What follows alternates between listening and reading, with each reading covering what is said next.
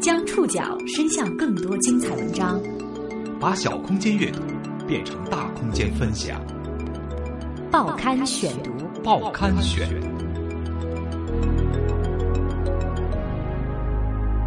把小空间阅读变成大空间分享，欢迎各位收听今天的报刊选读，我是宋宇。今天为大家选读的文章综合了《三联生活周刊》、《新京报》、《经济观察报》以及《成都晚报》的报道，我们一起来说一说布鞋院士的那些事儿。很多人是通过一双布鞋认识他的，被网友称为“布鞋院士”。这位布鞋院士，很多人并不陌生，就像是《天龙八部》里的扫地僧。去年四月，因为一张光脚穿布鞋做报告的照片。著名遥感学家、中科院院士、北师大教授李小文被推到聚光灯下，“布鞋院士”“扫地僧”的称呼在网络上迅速流传开。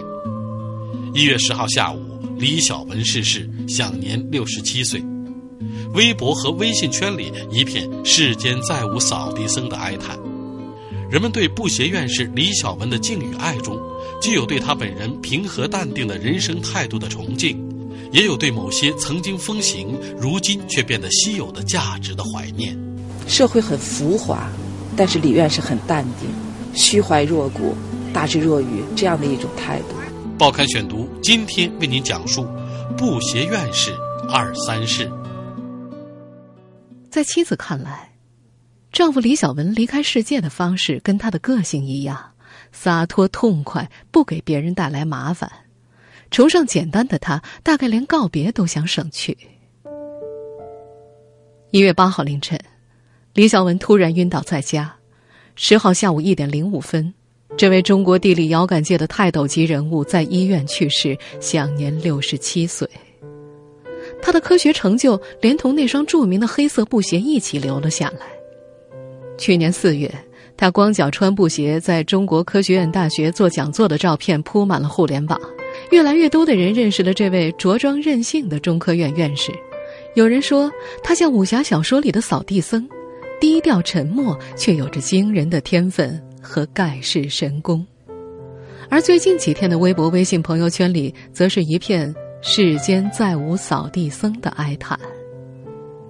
与李小文是忘年交的一位中科院学者说：“李老师啊，心里对自己要走早就有准备。”他希望自己体面的走，不想接受任何医疗照顾。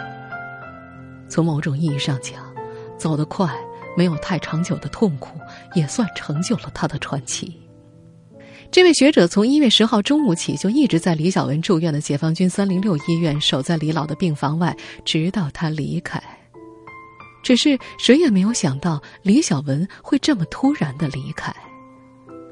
一位熟悉李小文的博士后说。李老的身体一直很虚弱，但他一直不愿意显出任何弱者的感觉。今年五月份，我带他去浙江、安徽走了一趟，他身体状况已经不太好了，但还是坚持要爬黄山。虽然身体不好，李小文却一直坚持不住院。之前仅在医院看过几次病，他不喜欢被束缚，即使有些事关乎生命。他把医院比喻为善良的专政，厌恶被束缚在病床和医疗器械上。他曾经拟下了一份尊严死的生前遗嘱，还让家人在遗嘱上签字，不允许在他身上使用插管、呼吸机和心脏电击等急救措施。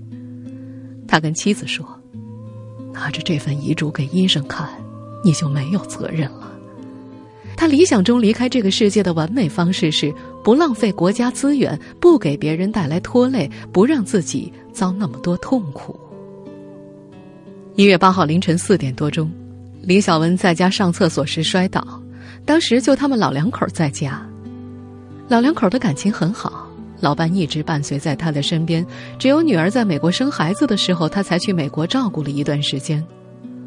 那天摔倒后，李小文喊醒妻子，妻子花了很大的力气，用了很久的时间才把他拖到床上去，当时也没有想送到医院去。后来是北师大的师生叫来救护车，一起硬把他绑在担架上送到了医院。在救护车上，李小文还在大喊：“你们绑架我！”他觉得这违背了他的自由意志。一月八号下午五六点，遥感界一些他所认可的学者到医院探望他，李小文还努力想坐起来，但是医生已经不允许了。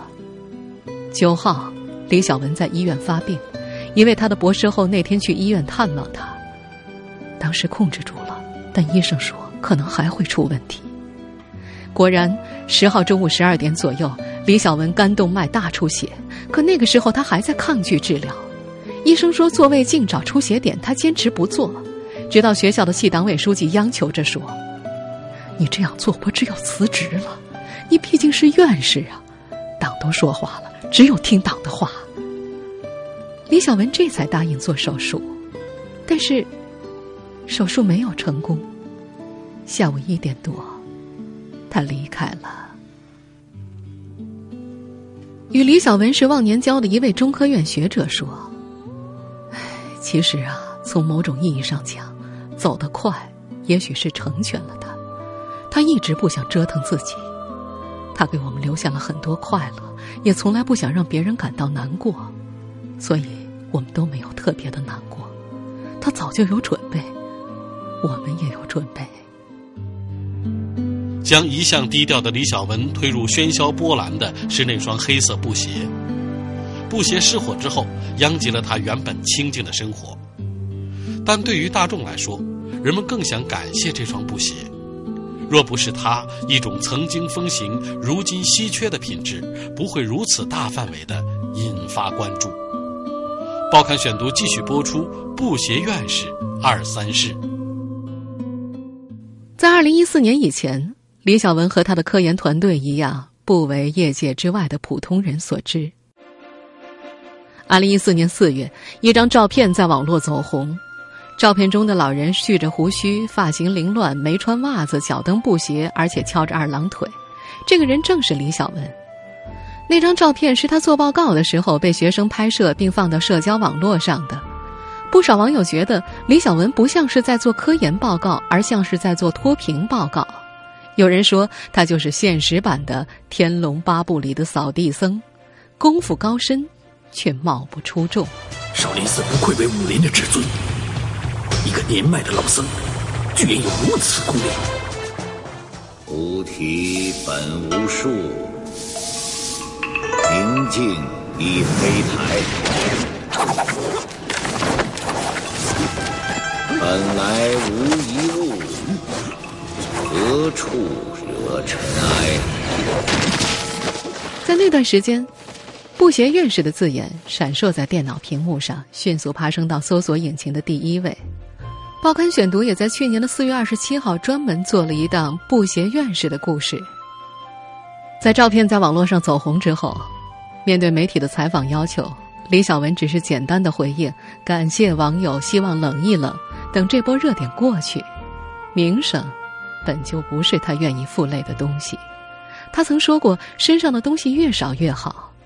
他不喜欢用衣装打扮自己，经常穿着那双八十块钱买来的布鞋，连袜子也省了。即使在长江学者的颁奖典礼上，他也是那身经典的行头。采访过李小文的记者贾鹏在手记当中写道：“有网友说，关注李小文，更多的是一种借机抒怀，表达公众对时下科学界存在的浮夸与功利的失望，对中规中矩、棱角全无的学者的不满和厌恶。”对魏晋文人风骨与传统的追忆，甚至是想象，李小文啊，恰恰满足了公众的美好愿望。去年那张照片在网络流传之后，李小文成了媒体报道的热点人物。他的一位老朋友看到报道，直接打电话问他：“哎，扫地僧怎么回事啊？李老难道也想做网络红人？”那时候李小文还没有听说这件事儿，当时就直率的回答：“我不知道这件事儿啊。”但是他也心平气和的说：“但这也不是坏事儿啊，这反映的是大众心目中对一个真正科学家应有的朴素本质的认识。”与他一向很谈得来的一位博士后后来说：“李老师心里啊，应该还是有点暗自高兴的。他本质上也是个喜欢热闹的人，但他也清楚，在网络上突然走红的他，其实是大众想象中的。”真正的科学家的形象，淡泊名利，思想自由，这些科学家本来应该有的品质都被附加到他这个载体上了。这说明，在现在这个浮躁社会当中，这样的人格太不易得了。人们也呼唤这样的精神。后来，华为公司把李小文的那张照片作为了自己的广告。那张照片配上华为的广告词，出现在了多家媒体上。他的一位老朋友也专门问过他：“哎，怎么给华为做广告代言了？”李小文回答说：“华为的副总裁来找过我，这件事儿啊，我确实点头同意了，但条件是，一分钱代言费也不能给。”接近李小文的人说：“要跟李老师谈钱非常的难。”他对生死、金钱都看得比较淡，他很注重名节，的确有一种侠客精神。实际上，对于很多人来说，李小文的言行维护了传统知识分子的风骨、本色随性，这种影响甚至比他在遥感领域所做出的贡献更为可贵。北京师范大学地理与遥感学院党委书记葛跃进：社会很浮华，但是李院士很淡定。那么他的淡定，就是用一种超脱的一种朴素来对待生活当中的这些事情，而且这样呢，用他朴素的一些感情对待身边的任何人，都是一种虚怀若谷、大智若愚这样的一种态度。网络红人、布鞋院士、扫地僧、令狐冲、黄老邪，有魏晋风骨的科学家。因为那张照片，李小文的名字前多了众多头衔。他的侠客精神是如何形成的？让我们从李院士的成长经历说起。报刊选读继续播出：布鞋院士二三事。一九四七年三月二日，李小文出生于四川自贡市一个知识分子家庭，父亲是工程师，母亲是会计。小的时候，家教虽然严，但是父母的工作都很忙，没时间管他。小时候的李小文绝对是个调皮捣蛋的孩子。四岁的时候，由于父母实在没时间，便早早的把他送进了小学。一九五七年，李小文进入原成都市第二十八中学习。时至今日，当年的班主任老师还记得他。啊，个头不高，人很瘦，活跃的很哦。在八十七岁的杨朝瑞的口中，少年李小文的形象跳脱而出。当时的李小文对于老师教授的知识，只要他明白了，就不想再听了。那个时候桌子很高，他人很小，听懂了就埋着头开始做自己的事儿。老师在上面只能够看着他的后脑勺，根本就看不着正脸。李小文有时候也让杨朝瑞很头疼。那时他做了个警报灯，一到下课时间，马上就响提醒老师下课。思维跳跃的他，也常常让高中物理老师谢世喜哭笑不得。哎呦，经常接话呀，还提些怪问题刁难我。但是谢世喜相信，这个孩子思维活跃、聪明，很多知识一学就会。等他懂事，能够静下心来研究学问，一定会有很大的成就。李小文自己也承认，他属于那种很调皮的小孩上学没动力，从来不想去考高分，也从来不在班里争什么名次。但是自己做题比较灵，也比较快。他交卷的最快记录是老师刚在黑板上写完题，他就交卷出去玩了。那时候的他，考试成绩只求刚好及格，算是中等水平。不过，虽然调皮吧，到底是天资聪颖。李小文十六岁就考上了成都电讯工程学院，也就是现在的电子科大。不过那时候的他还是不爱上课，不爱做作业。就因为平时很少交作业，所以大学第一学期好几门课的老师都要求他去质疑。这个质疑是放置的质，疑问的疑。这个词儿的意思就是啊，老师看看你这门课还需要补什么，补完了再去参加考试，免得不及格。当时在李小文的班上，好多同学都觉得被老师叫去质疑是很丢脸的，可是他却挺高兴的去了，跟老师乱扯一通。临走的时候，老师总会告诉他：“嗨，你呀，别质疑了，去考试吧。”不过，也正是因为这跳脱的性格，李小文的人生在一九六五年出现了第一次转折。一九六五年的一天，他在《光明日报》上看到了一篇姚文元评海瑞罢官的文章，心里不服气，就写了一篇反驳文章给《光明日报》寄了过去，并很快就收到了他们的用稿通知。可是没想到形势突然变了，那篇稿子不但不准发表，还作为严重的政治事件被退回了大学，成为批判他的罪证。大学的时候，毕业去向分成了四档，第一档是政治上最红的，能够分到国防科工委；第二档是政治上还行的，可以分到电子科技部；第三档就是普通人分到一般的地方单位。第四档就是李小文这种犯了点小错误，谈不上多大罪，没什么把柄，学校也不知道怎么定性的，于是就把他安排到西昌的一个部队农场里种田，算是对乱写文章的惩罚。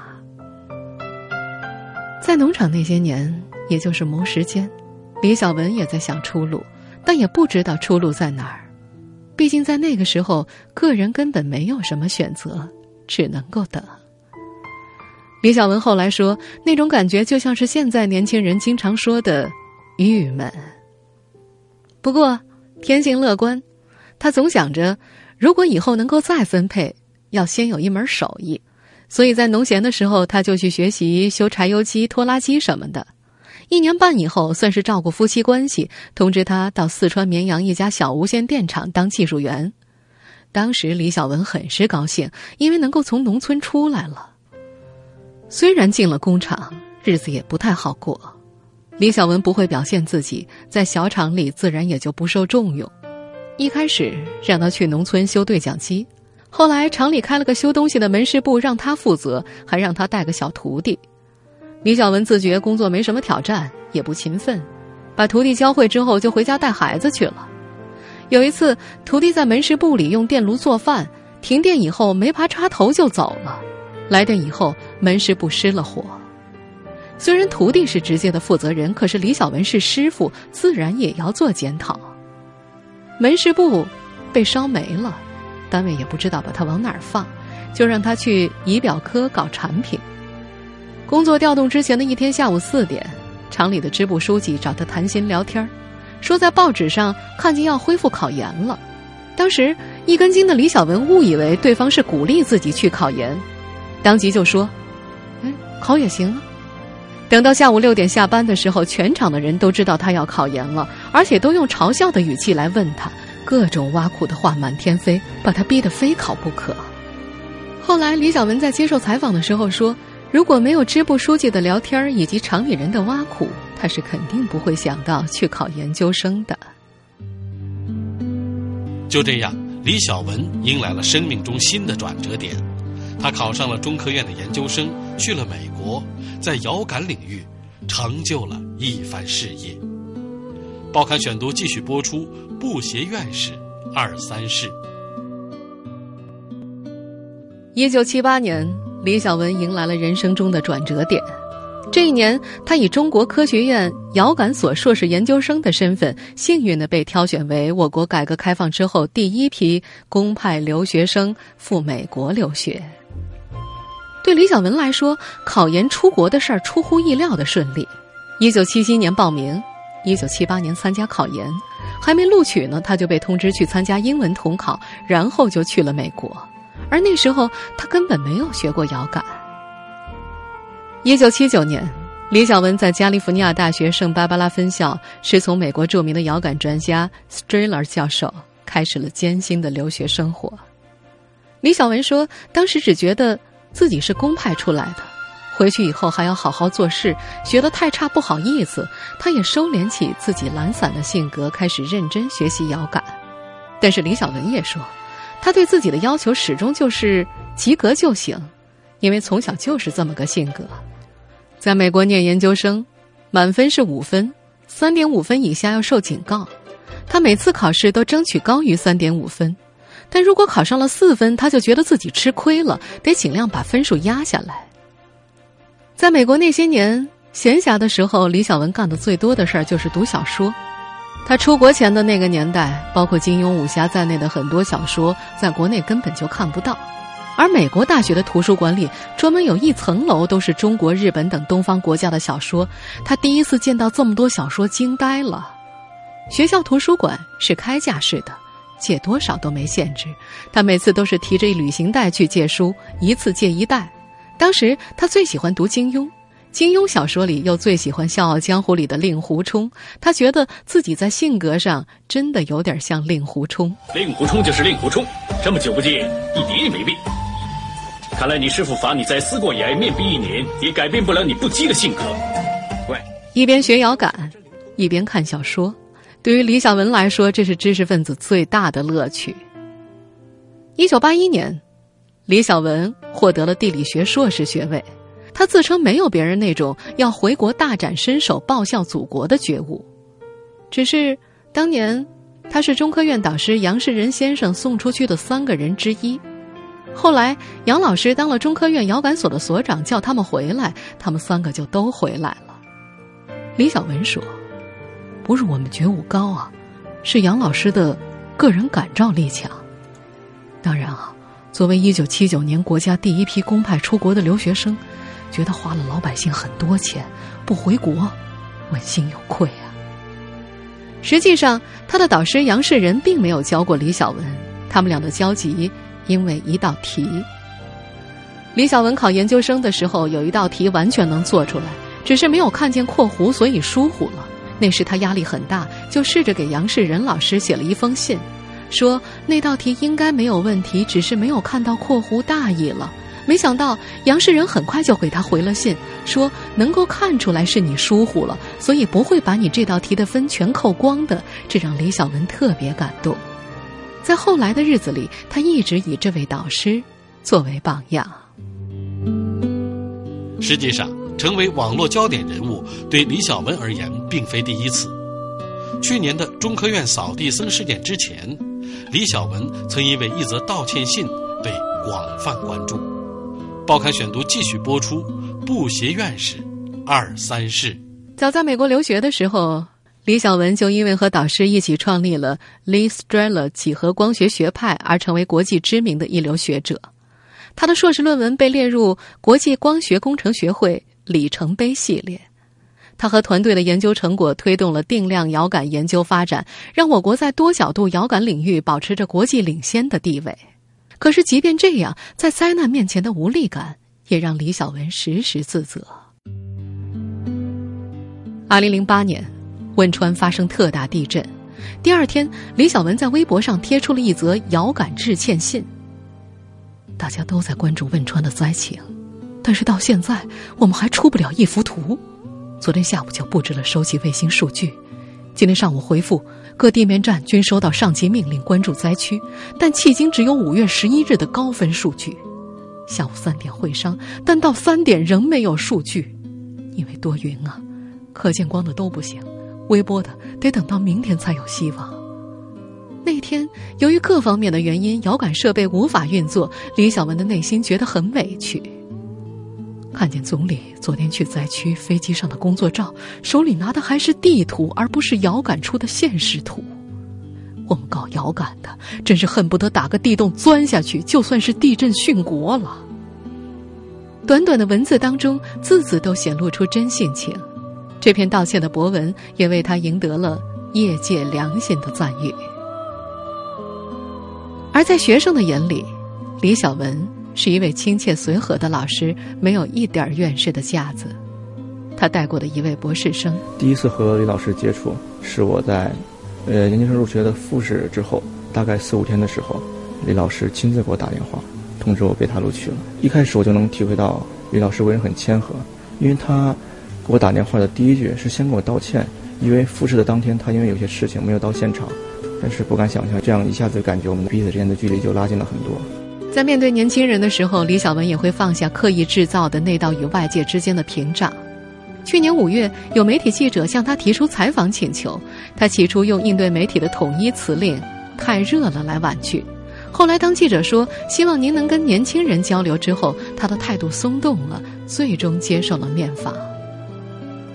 二零一五年一月七日，李小文当选二零一四年第六届感动北师大新闻人物。当时的颁奖词里写道：“成就二十世纪八十年代世界遥感的三大贡献之一，三杯两盏淡酒间，与学生趣谈诗书武侠，一点素心三分侠气，伴你一蓑烟雨任平生。